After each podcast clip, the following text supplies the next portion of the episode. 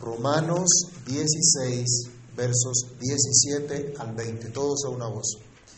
Mas os ruego, hermanos, que os fijéis en los que causan divisiones y tropiezos en contra de la doctrina que vosotros habéis aprendido, y que os apartéis de ellos, porque tales personas no sirven a nuestro Señor Jesucristo, sino a sus propios vientres, y con suaves palabras y lisonjas engañan los corazones de los ingenuos. Porque vuestra obediencia ha venido a ser notoria a todos, así que me gozo de vosotros. Pero quiero que seáis sabios para el bien e ingenuos para el mal y el Dios de paz aplastará en breve a Satanás bajo vuestros pies. La gracia de nuestro Señor Jesucristo sea con vosotros. Padre que estás en los cielos, en el nombre del Señor Jesús, te agradecemos una vez más por el privilegio que tenemos de acercarnos a ti, a tu palabra, e imploramos Dios que nos quieras guiar, que nos quieras encaminar en tu buena voluntad, dándonos la gracia, la sabiduría que necesitamos para comprender tu verdad y ser afirmados, ser fortalecidos en ella. Por favor, Dios del cielo, te rogamos misericordia y que tu palabra traiga edificación, exhortación y consolación a nuestras vidas. En el nombre de Jesús oramos dando gracias. Amén. Pueden tomar asiento, mis hermanos. El apóstol Pablo ha recordado ya de manera afectuosa, ha saludado de manera afectuosa a sus hermanos en la fe, en especial a aquellos que habían servido junto a él en la obra del Señor, y a todos aquellos que de corazón estaban dispuestos a servir en la iglesia por amor a Cristo, por amor a sus hermanos. Reflexionamos a la luz de la información de algunos personajes mencionados, indicando que cada uno tenía su propia historia de servicio a Cristo, su propia historia de vida cristiana. Toda la carta, tanto en su aspecto puramente doctrinal como en su aspecto de aplicación práctica, está buscando la unidad cristiana de la iglesia, tanto de la iglesia local de Roma en ese entonces como todas las iglesias en general. Pablo no quiere dejar su carta sin presentar todo su consejo. Y es por eso que encontramos ahora, antes de su despedida, una doxología, una exhortación final que nos lleva a recordar la misma instrucción de nuestro Señor Jesucristo a sus discípulos respecto a este tema. Así que antes de continuar, vayamos a Mateo capítulo 7, versículos 15 al 20, y leamos lo que el Señor advierte a sus discípulos. Mateo 7 del 15 al 20. ¿Quién lo tiene? Guardaos de los falsos profetas, que vienen a vosotros con vestidos de ovejas, pero por dentro son lobos rapaces. Por sus frutos los conoceréis. ¿Acaso se recogen uvas de los espinos o higos de los? Así todo buen árbol da buenos frutos, pero el árbol malo da frutos malos. No puede el buen árbol dar malos frutos, ni el árbol malo dar buenos frutos. Todo árbol que no da buen fruto es cortado y echado en el fuego. Así que por sus frutos los conoceréis. Pablo, en sintonía con lo que el Señor Jesús ha dicho, ahora dice a los hermanos, eviten los falsos maestros. Jesús estaba diciendo, cuidado con los falsos maestros. Y Pablo está diciéndole a, a la iglesia en Roma, eviten los falsos maestros. En la carta no encontramos información detallada de quiénes eran estos falsos maestros contra los cuales Pablo advertía. Pero tal vez eran judaizantes, tal vez eran gnósticos o cualquier forastero que querían mover a los hermanos de la firme convicción de la salvación por la sola gracia de Dios en Cristo. Pablo se adelanta ante cualquier posible problema de este estilo y advierte a sus hermanos sobre esto. Así que reflexionemos entonces en esta advertencia final de evitar a los falsos maestros. Estén alertas para mantener la sana doctrina. Es la advertencia final que hace Pablo a los romanos. Estén alertas para mantener la sana doctrina que han recibido, no solo a través de Pablo, sino a través de aquellos que enseñaron el Evangelio primeramente a los hermanos que estaban en Roma. Dice nuestro texto, versículo 17, más os ruego, hermanos, que os fijéis en los que causan divisiones y tropiezos en contra de la doctrina que vosotros habéis aprendido, y que os apartéis de ellos. Ustedes están llamados a manifestar un sincero afecto los unos por los otros. Era lo que veíamos en los versículos anteriores, cuando Pablo les decía, salúdense con afecto, pueden darse un beso santo, sin malicia, sin nada por el estilo. Era simplemente una señal de afecto los unos por los otros. Pero este afecto debía ser sincero, debía ser verdadero. Y se debía manifestar no solamente en el saludo, sino también en las palabras, en las acciones y en las actitudes que deben estar encaminadas a mantener la unidad y la pureza de la iglesia. Pero no debemos pensar que absolutamente todos los que se dicen ser cristianos lo son simplemente porque lo dicen. El Señor Jesús nos advierte que el árbol bueno, ¿qué tipo de fruto da? Yo siempre les he dicho, allí no pare tomate. ¿Sí? De acuerdo a lo que hay en el árbol, así va a ser su fruto. De acuerdo a su naturaleza, así va a ser su fruto. El Señor nos ha dicho, si hay un fruto, si la vida experimenta un fruto malo, no pueden ser árboles buenos como enseña Cristo mismo.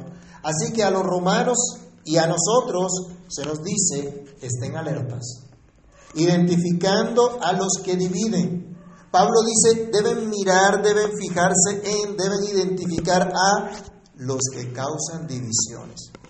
Ya Pablo enseñó respecto al soportar a los débiles en la fe, es decir, tener paciencia mutua, porque algunos, acuérdense que en la iglesia de Roma habían algunos que pensaban que podían comer de todo, dando gracias a Dios, pero habían otros que pensaban que solo podían comer legumbres para evitar de pronto alguna contaminación ritual por comer una carne sacrificada a los ídolos.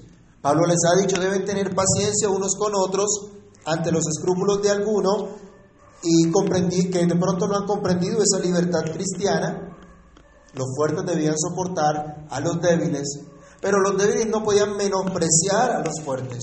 Ambos grupos en la iglesia servían sinceramente a Cristo, amaban a Cristo y debían tenerse paciencia los unos a los otros y procurar su crecimiento espiritual mutuo. Otra cosa muy distinta es minar la confianza en la enseñanza escritural, en la palabra recibida, en la doctrina que los hermanos ya habían aprendido. Por eso ahora Pablo advierte, más os ruego hermanos, otra vez este, este, este clamor de Pablo, ¿no? Este, este ruego de Pablo. Que os fijéis en los que causan divisiones y tropiezos en contra de la doctrina que habéis aprendido. Les está diciendo a los hermanos, ustedes son responsables de mantener la unidad del cuerpo de Cristo. Pablo está hablando a toda la iglesia. Pablo no solamente le hablaba a los pastores, no solamente a los ancianos, quienes debían conservar esa unidad de la iglesia, esa unidad del cuerpo de Cristo, todos los que hacían parte de la iglesia, todos los que hacían parte de ese cuerpo. Así que ustedes, les dice Pablo, son responsables de identificar si hay personas que están afectando esta unidad, si hay personas que están llevando a otros a desviarse de la doctrina que han aprendido. Si hay algunos que se están apartando de la enseñanza clara del Evangelio, de la convicción genuina de esa salvación por la sola fe en Jesucristo, ustedes son responsables de mantener la sana doctrina entre ustedes. Por eso deben estar alertas. No se pueden dejar seducir, no se pueden dejar engañar. Algunos causarán divisiones y lo hemos visto en la historia de la iglesia. Algunos causarán tropiezo a otros en la fe. Y aquí es propio recordar también las palabras de nuestro Salvador en Mateo 18, versículo 7, que dice el Señor Jesús respecto a los tropiezos. Mateo 18, 7.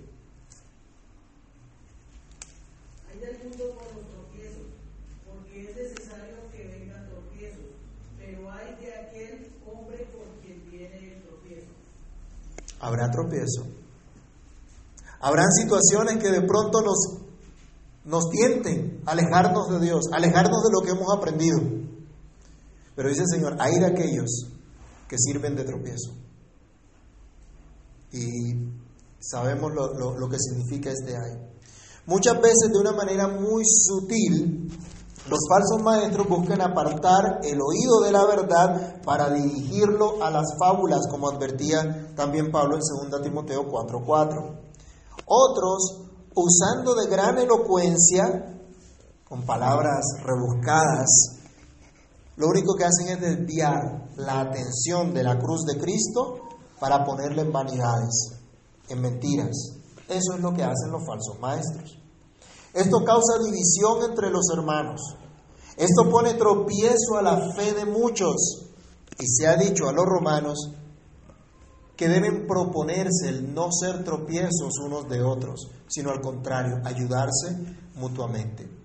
Pero deben estar alertas, porque pueden infiltrarse falsos maestros que causan divisiones y que causan tropiezos en cuanto a la fe. Usted ve que hoy día en las redes sociales hay cualquier cantidad de púlpitos, ¿no? Hay un montón de púlpitos virtuales. Y hay hermanos que les gusta estar canaleando en los diferentes medios digitales eh, diferentes púlpitos. Pero se les invita a un estudio bíblico y, ay, no, ahí sí no, no quieren estar. Mis hermanos, hay que tener cuidado, hay que estar alertas. Hay muchos que enseñan cosas que no son correctas. Y entonces empieza la gente a confundirse. Y después empiezan a preguntar, pastor, pero es que yo escuché a un pastor diciendo esto o aquello lo otro. En lugar de estar estudiando la escritura. En lugar de eh, utilizar los recursos que Dios coloca en la iglesia local para el entrenamiento del cuerpo de Cristo hay que estar alertas. Así que Pablo exhorta, estén alertas evitando a los que causan divisiones. No solamente deben identificar a los falsos maestros, sino que deben evitarlos. No solamente deben identificar, ah, este es un mentiroso. ¿Y entonces qué hace escuchándolo? Entonces, ¿qué hace atendiéndolo? ¿Se acuerdan de la instrucción del mismo apóstol Juan? Si alguno viene con una doctrina diferente Dice, no le abran la puerta, no lo reciban en casa, no le digan bienvenido, porque el que le dice bienvenido participa de sus obras.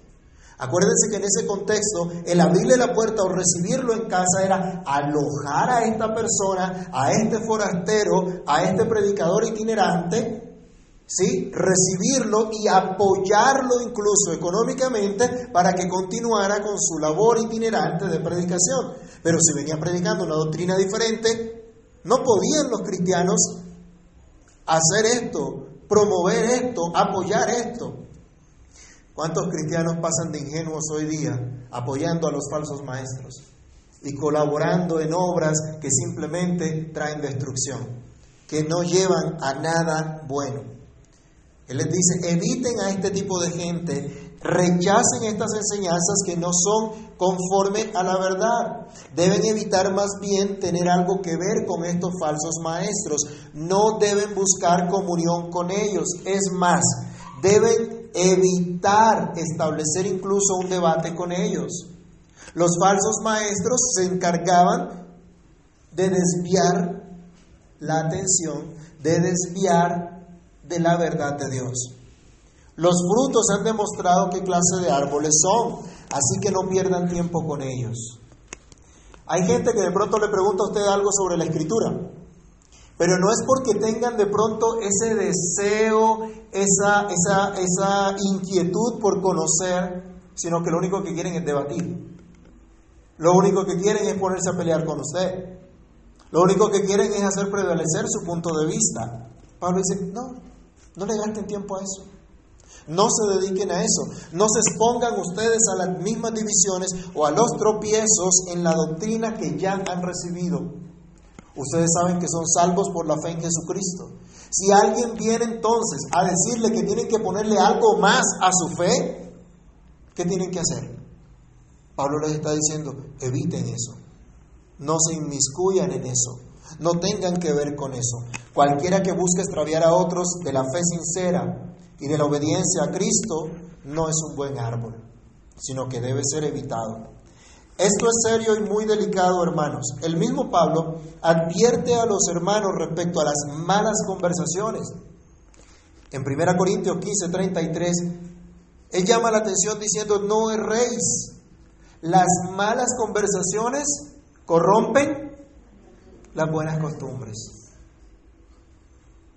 Las malas conversaciones corrompen las buenas costumbres. ¿Lo vemos? Cuando nuestros hijos están con mala compañía, cuando andan con mala compañía, en malas conversaciones, ¿qué vemos de resultado?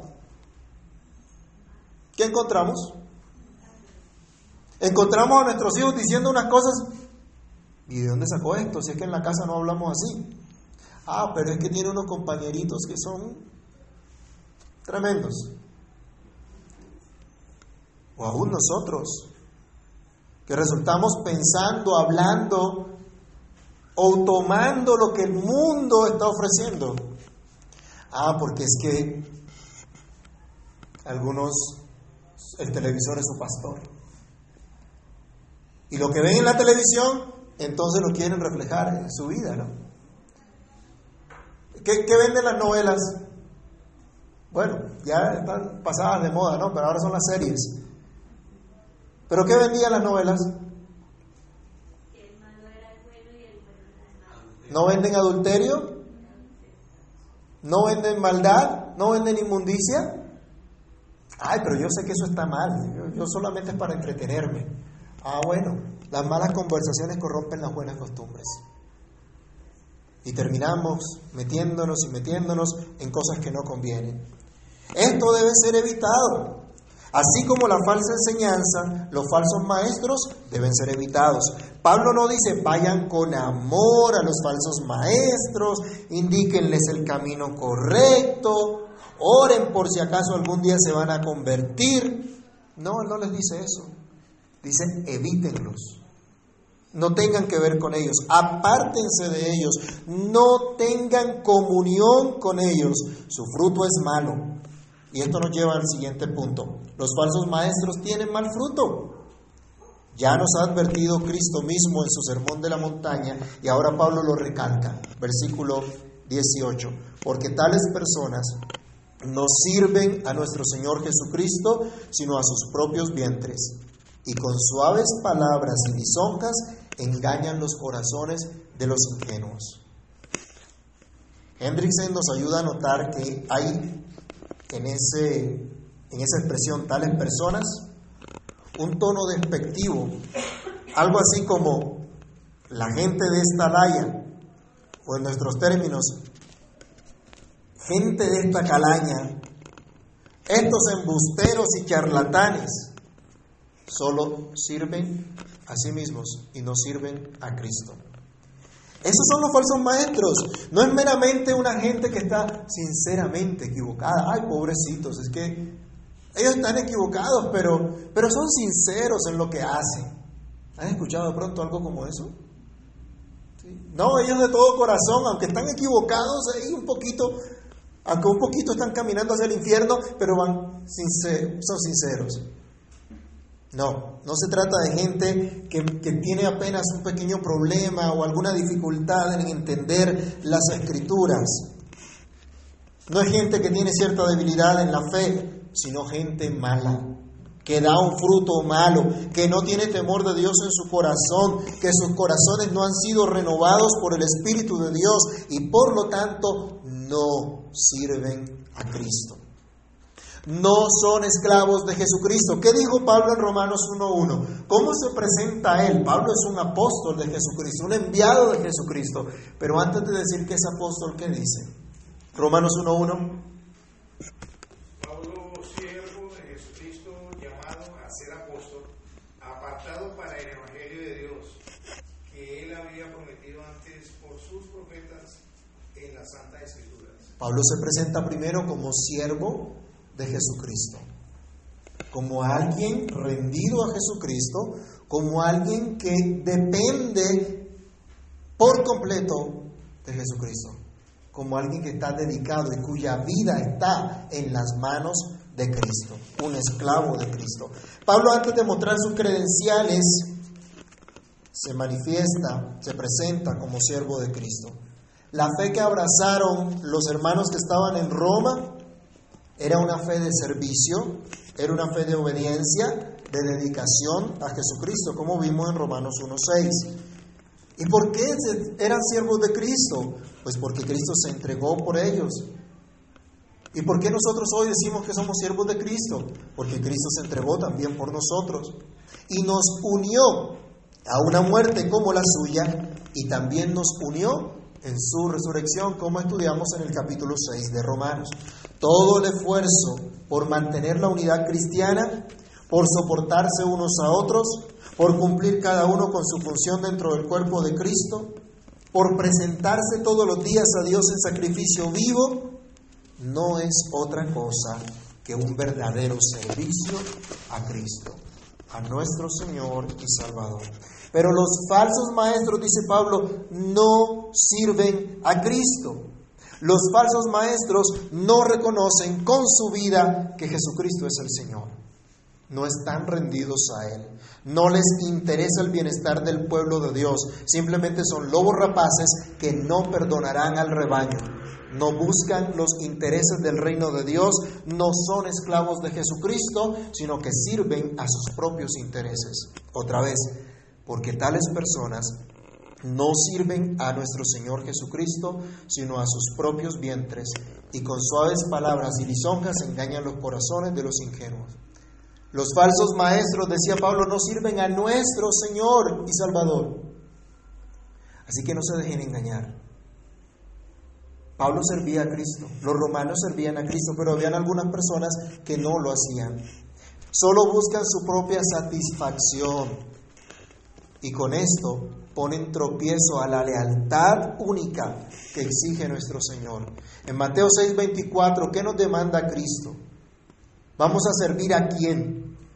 ¿Cuál es nuestro Señor? ¿A quién vamos a servir? ¿A Cristo o al mundo? Algunas personas quieren seguir a Cristo y quieren las bendiciones de Cristo, quieren que Cristo escuche sus oraciones, que Cristo les conteste, que Cristo les bendiga, pero quieren también seguir al mundo y servir al mundo. ¿Qué dice Mateo 6:24? Ninguno puede servir a dos señores, porque o aborrecerá al uno y amará al otro, o estimar al uno y menospreciar al otro. No podéis servir a Dios y a las riquezas. Pablo está llamando la atención entonces a que los romanos entiendan a quién sirven. Todo aquello que nos desvíe, nos desvíe de ese servicio a Cristo, hay que evitarlo. Es un mal fruto. Veamos también Filipenses capítulo 3, verso 19. Esta gente, dice Pablo, buscan solamente sus propios intereses. Y habla la figura del vientre o para su estómago, para satisfacerse a sí mismo. Filipenses 3:19. Será perdición, cuyo Dios es el vientre y cuya gloria es su vergüenza. Se deleitan simplemente en sus propios deseos. Sus deseos egoístas sirven a su naturaleza pecaminosa. Romanos capítulo 8, versículos 4 al 5.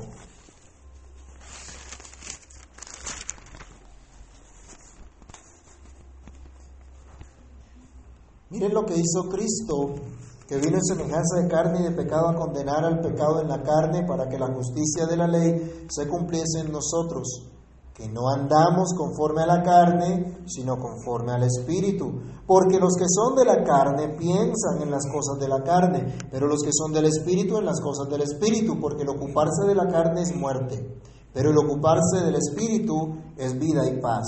Por cuanto los designios de la carne son enemistad contra Dios, porque no se sujetan a la ley de Dios ni tampoco pueden.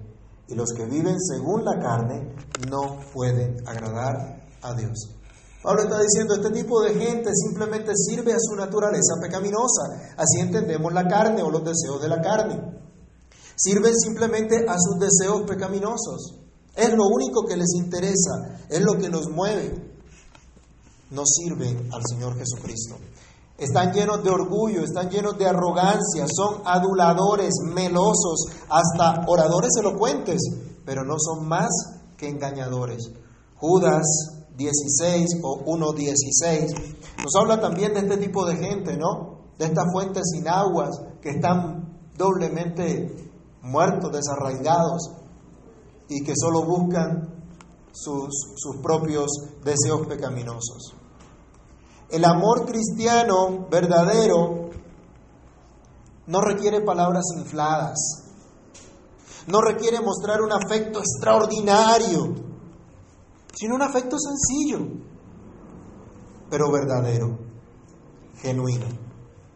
Hay personas que quieren mostrarle a los demás cuánto los aman, cuánto los aprecian, y empiezan a cepillar, ¿cierto? No, en la iglesia no necesitamos eso. No necesitamos esa melosería. Necesitamos un afecto genuino unos por otros, una preocupación verdadera unos por otros. No tenemos que ser melosos para demostrar afecto, no tenemos que fingir absolutamente nada, simplemente manifestar un interés genuino por el crecimiento espiritual de nuestros hermanos, siendo de apoyo, siendo de ejemplo siendo de estímulo para ellos. Los falsos maestros sirven a sus propios intereses y engañan a los ingenuos. Pablo les está diciendo, estos no sirven a Cristo, sino que se sirven a ellos mismos y con esas palabras suavecitas engañan a los ingenuos. Así que cuando vea usted a una persona melosa, tenga cuidado. Esto es lo que Pablo quiere evitar que pase en la iglesia con los hermanos que están escuchando su carta. Quiere evitar que sean engañados, que no sean ingenuos, creyéndole a todo aquel que se dice ser cristiano, pero que con su vida, con sus palabras, no enseña fidelidad a Cristo, sino que causa división y causa tropiezo a la enseñanza del Evangelio. Los que llevan algún tiempo en la fe recordarán tal vez la experiencia de ver a otro creyente que comenzó primero que usted, verlo dando un mal testimonio, ¿qué produce eso? ¿No produce desánimo? ¿No produce desaliento? Aún cuántas personas débiles en la fe, que apenas están comenzando, ven a otro que lleva mucho tiempo en un mal testimonio y que dicen, eso ni para qué. Esos son una partida de hipócritas. Entonces, yo mejor oro en mi casa y, leo en mi casa. Algunos dicen, yo no tengo necesidad de, de, congregarme. ¿Para qué? ¿Para andar con una parranda de hipócritas? No, no necesito eso. Es importante también el testimonio de fidelidad y de amor por Cristo. Somos pecadores, sí, pero pecadores que van en ese camino de transformación en Cristo. Tristemente hoy vemos muchos ingenuos que han sido presa de los falsos maestros y creen que están haciendo lo correcto y aún defienden a sus falsos maestros. Pero su ingenuidad no los excusa, puesto que son responsables de permanecer en la verdad, son responsables de propender por la unidad del cuerpo de Cristo, son responsables por obedecer la verdad del Evangelio. Y esto nos lleva a nuestro tercer punto. Pablo les dice, permanezcan en la verdad. Esta es la exhortación que hace. La razón que da, el verso 19, porque vuestra obediencia ha venido a ser notoria a todos, así que me gozo de vosotros, pero quiero que seáis sabios para el bien e ingenuos para el mal. No está de más la advertencia del apóstol Pablo, no está de más que los hermanos recuerden su llamado a permanecer en la verdad. Algunos de pronto discuten si esta última parte de Romanos realmente pertenece o no porque como ya habíamos visto que él dio unos saludos especiales antes y ahora regresa a dar una exhortación, Pablo no quiere que se le pase nada y quiere animar a, su iglesia. Y no es extraño que Pablo haga esto y quiere dar todo ese consejo. Les advierte entonces a los hermanos para que permanezcan en obediencia a la fe. Romanos 1.8 nos demuestra lo que Pablo conocía acerca de la iglesia de Roma acerca del testimonio de los hermanos. Él dice que se gozaba porque la fe de los romanos se escuchaba ¿dónde? ¿Ya lo tienen ahí, Romanos 1.8? ¿En dónde se escuchaba la fe de los romanos? Por todo el mundo, en todo lado se hablaba de esta fe de los hermanos. Pudiéramos pensar, los hermanos que estaban en la iglesia de Roma, ¿eran verdaderos creyentes o no? Claro que sí. Había un testimonio verdadero de ellos. Dios mismo daba testimonio de esa fe que ellos tenían, que habían abrazado. Y esto era motivo de gozo para Pablo, pero también era motivo de gozo para todas las iglesias en todo lugar. ¿No es acaso motivo de gozo para nosotros ver que los, nuestros hermanos crecen en la fe? Y escuchar de pronto a aquellos que conocimos en algún otro tiempo, escuchar que siguen en la fe. Que si, han, que si han tenido ahora su propia familia, están instruyendo a sus hijos en la fe. ¿No es eso motivo de gozo? Que si usted tuvo el privilegio de ayudar a otra persona, a otra familia en la fe, verlo hoy, permanecer en Cristo, ¿no es motivo de gozo? Claro que sí. Esto era motivo de gozo para Pablo. Pero les dice, permanezcan en esa obediencia. Continúen en esa obediencia. Si ellos se desvían de la verdad, si ellos no permanecieran en esta fe, sería una, una desilusión muy grande. Que aquellos que inspiraron a otros en el mundo entero llegasen a apartarse del Evangelio y que no completaran su buena carrera. Por eso deben ser sabios para lo bueno e ingenuos para lo malo. Deben buscar todas las maneras de manifestar su fe, la fe que abrazaron, la fe que han obedecido. Deben crecer en su práctica de la fe. Deben crecer en su amor cristiano, en su capacidad de comprobar la buena voluntad de Dios agradable y perfecta, como veíamos en el capítulo 12. Deben ser capaces de hacer todo lo que es bueno delante de Dios.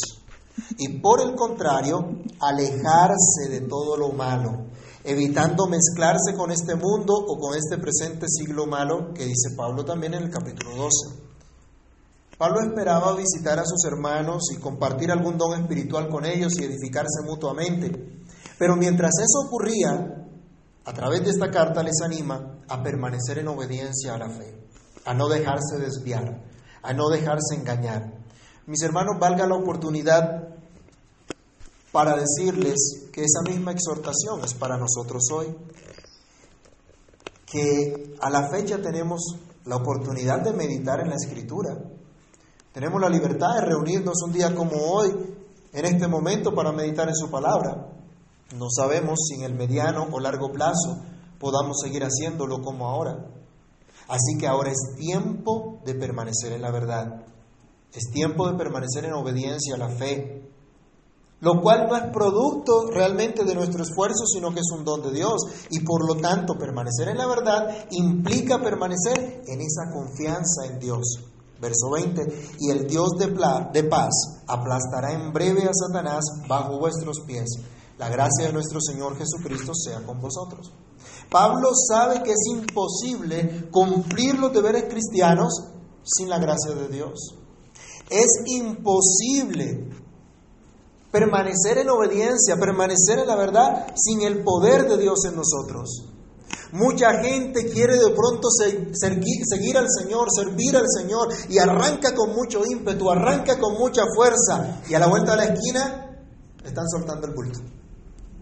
Ya no pueden están cansados, están agobiados, porque creen que es en su fuerza, porque creen que es en su capacidad. Pero Pablo reconoce esto. Miren, Pablo les está hablando del verso 17 al verso 19 de su responsabilidad, pero en el verso 20 les recuerda que no pueden cumplir esta responsabilidad sin la gracia de Dios, que dependen por completo del Señor que deben mirar a Cristo constantemente. Ya lo ha enseñado en toda la epístola, ya lo ha dicho que los que, los que son guiados por el Espíritu de Dios, estos son hijos de Dios. Solo los hijos de Dios son guiados por su Espíritu. Solo los hijos de Dios que son instrumento en la mano de Dios que reciben el Espíritu de Dios, pueden cumplir sus deberes y estar alerta contra los falsos maestros y poder así mantener la unidad y la pureza de la iglesia. Es necesario también, mis hermanos, comprender que el Señor nos ha capacitado para ello. Pablo le ha dicho a la iglesia que el amor de Dios fue derramado en nuestros corazones por el Espíritu que nos fue dado. Que Dios está interesado precisamente en mantener esa unidad de la iglesia y va a bendecir todo esfuerzo conducente a ello. Así que Pablo les dice, Dios está al control y también debemos confiar en ello. Un día el Señor aplastará a Satanás. De hecho, lo aplasta continuamente. Pero pronto vendrá nuestro Salvador y unidos a Él participaremos de esa victoria de Dios sobre Satanás, tal como lo anunció en Génesis 3.15. ¿Se acuerdan de esa promesa? En Génesis capítulo 3, verso 15, cuando el Señor promete que la simiente de la mujer aplastaría a la serpiente. Eso es lo que está recordando Pablo. Pronto vendrá el Señor de gloria y esa victoria decisiva que tuvo Cristo en el Calvario será manifiesta a todos. Leamos por favor Apocalipsis capítulo 19, versículos 11 al 14, que nos da una pequeña luz de esa victoria el día que Cristo venga. Apocalipsis 19 del 11 al 14. ¿Qué dice?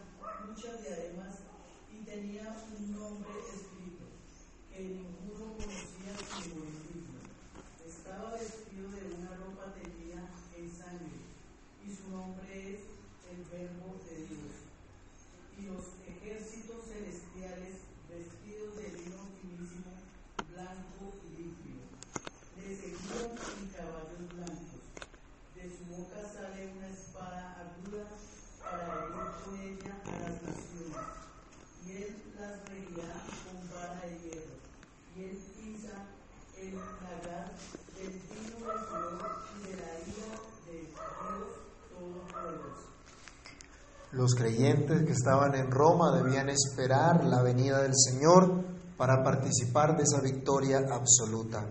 Hoy también nosotros debemos esperar y permanecer en la verdad, confiando en nuestro buen Dios, descansando en su gracia.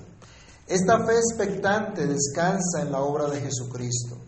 Esta fe expectante descansa en su gracia con la cual Dios nos hizo aceptos por medio de Jesucristo y nos trajo paz por medio de Jesucristo, como vimos en el capítulo 5. Ese Dios que es la fuente de nuestra paz ha vencido y vencerá. Es el que nos ha hecho ya y nos hace participantes de su victoria por medio de nuestro Señor y Salvador Jesucristo. Señor y Salvador de Pablo, Señor y Salvador de los hermanos que estaban en Roma, Señor y Salvador de todos los creyentes de todos los tiempos en todo lugar. No podemos permanecer en la verdad y estar alertas en contra de los falsos maestros si no dependemos confiadamente de nuestro Señor Jesucristo. Si no reconocemos al Hijo de Dios tal como Él es, Señor, dueño de nuestra vida, el único que nos puede librar del pecado y de la condenación. No podemos permanecer en la verdad si no hemos recibido la gracia de Dios de ese Dios de paz, como estudiamos también en los pasajes anteriores, por medio de Jesucristo. La única fuente de nuestra paz es Dios. Dios es la única fuente de paz. ¿Has recibido esa paz? ¿Has recibido esa gracia? ¿Tu fe descansa en Jesús? No está de más la exhortación de Pablo a estar alertas en contra de los falsos maestros para que no nos dejemos desviar, para que evitemos a los que causan divisiones y ponen tropiezos a la fe, para permanecer en la verdad. Pero solo podemos atender dicha exhortación en la medida que comprendamos quién es nuestro Señor, en la medida que comprendamos quién es nuestro Salvador. y lo que Él ha hecho por nosotros, lo que también Pablo nos ha presentado en toda esta carta. Así que solo podemos atender a este llamado en la medida que creamos y recibamos la gracia de Dios en Cristo. ¿Crees tú en Jesucristo como tu único Señor, como tu único Salvador? ¿Crees que solo por la sangre de Cristo eres perdonado y justificado delante de Dios? ¿Crees de todo corazón que Jesucristo vendrá en gloria un día a juzgar a los vivos y a los muertos? ¿Crees que cuando Él venga te tomará para que estés con Él para siempre? Si es así, para ti también es esta exhortación final. Oremos. Padre nuestro que estás en los cielos, en el nombre del Señor Jesucristo te damos muchas gracias por permitirnos meditar en tu palabra y ser animados y fortalecidos en ella. Reconocemos, Dios, que tú nos llamas a que permanezcamos en obediencia a la fe, a la verdad, confiando en ti, confiando no en nuestras capacidades, no en nuestras fuerzas, no en absolutamente nada que nosotros podamos hacer, sino solamente en tu gracia, en tu favor, en la obra de Cristo en nuestros corazones, en la obra de tu Santo Espíritu. Señor, te pedimos que nos ayudes a mantener nuestra mirada en ti, a mantener esa convicción firme que es solo tu gracia la que nos libra la que nos salva, que es solo tu misericordia la que nos sostiene. Que no coloquemos nuestra mirada en nosotros, que no coloquemos nuestra mirada en ningún otro ser humano, que no coloquemos nuestra confianza en las cosas de este mundo, sino que coloquemos nuestra confianza en el que nos salvó, en el que nos redimió, en el que derramó su sangre por nosotros. Por favor, Dios, ayúdanos a permanecer en tu verdad y estar alertas contra todas aquellas cosas que causan división, que causan tropiezo a la enseñanza que hemos recibido. Danos la firmeza de creer tu palabra y de permanecer en ella. Por favor, danos sabiduría y gracia para perseverar en ti. Capacítanos por el poder de tu Espíritu y encamínanos siempre, por favor, en tu verdad. En el nombre del Señor Jesús te lo pedimos dando muchas gracias. Amén y amén.